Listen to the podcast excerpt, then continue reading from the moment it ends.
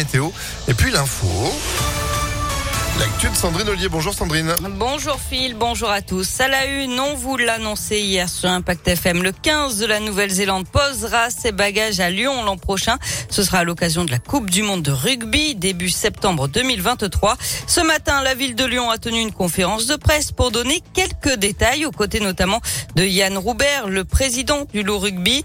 Les All Blacks s'entraîneront donc au stade de Gerland et le Palais des Sports accueillera de son côté un village rugby.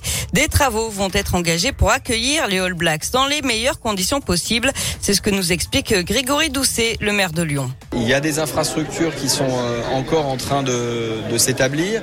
La ville de Lyon va investir 500 000 euros sur euh, la réhabilitation des vestiaires de la plaine des Jeux, donc dans la perspective de la Coupe du Monde. Bien sûr, hein, les travaux ont été planifiés euh, pour cela, et bien évidemment, tout ça pourra bénéficier à tous les clubs qui ensuite utilisent la plaine des Jeux. Donc voilà, autour, autour du village rugby qui sera installé à côté du Palais des Sports, il va se passer plein plein de choses, il y aura plein d'animations. On va vraiment vivre à l'heure du rugby pendant cette Coupe du Monde 2023.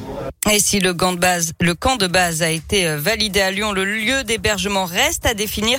Il s'agira probablement du Matmut Hotel, actuellement en construction à côté du stade. Le nombre de cas de Covid en augmentation dans les écoles en France comme dans l'Académie de Lyon. Chez nous, un peu plus de 3800 enfants ont été détectés positifs. Un chiffre en hausse de 58% en une semaine. 167 enseignants également, près de 6 fois plus que vendredi dernier. Par contre, le nombre de classes fermées, lui, est en baisse. 13 classes concernées cette semaine, presque toutes dans les écoles élémentaires du Rhône. Un site internet mis en place aujourd'hui pour tous ceux qui n'ont pas touché l'indemnité inflation de 100 euros alors qu'ils y ont droit. Ça concernerait quelques dizaines de milliers de personnes selon le gouvernement lancé en octobre. Cette prime concerne tous ceux dont les revenus sont inférieurs à 2000 euros par mois. Pour la réclamer, rendez-vous sur le site mesdroitssociaux.gouv.fr. Pas de réponse pour l'instant de la mairie centrale de Lyon à la polémique sur le stationnement.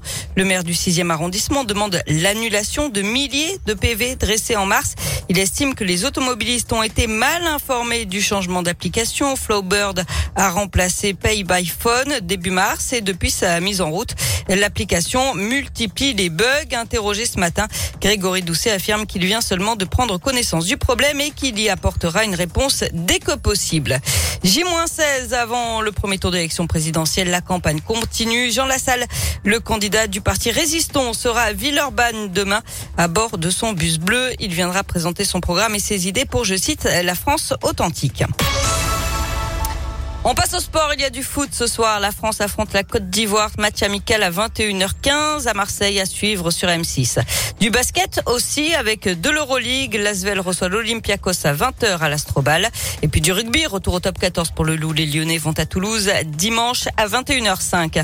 On termine avec un rappel. On passe à l'heure d'été ce week-end. On avance d'une heure dans la nuit de demain à dimanche à 2h. Il sera 3h. On perd donc une heure de sommeil. oui, c'est ça. Et chaque année, on se demande, on gagne, on perd. Qu'est-ce que, pourquoi, comment? Quoi, est-ce que pour Et chaque année, on se dit non, mais c'est la dernière année. Non, mais, c'est. En fait, non, non. Bah voilà. Aujourd'hui, c'est la journée mondiale de la procrastination. Vous savez, quand on remet en lendemain ce qu'on peut faire le jour même, bah c'est comme le changement d'heure.